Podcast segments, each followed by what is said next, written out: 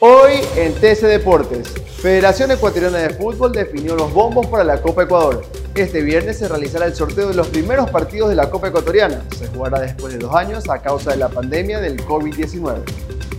Moisés Caicedo fue titular en el Brighton. El volante ecuatoriano sumó su tercer encuentro como titular en el equipo inglés. Caicedo ya había jugado previamente contra Arsenal y Tottenham.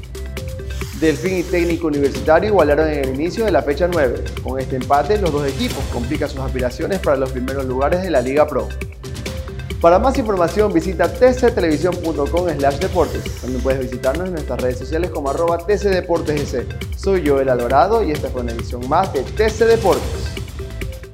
TC Podcast, entretenimiento e información, un producto original de TC Televisión.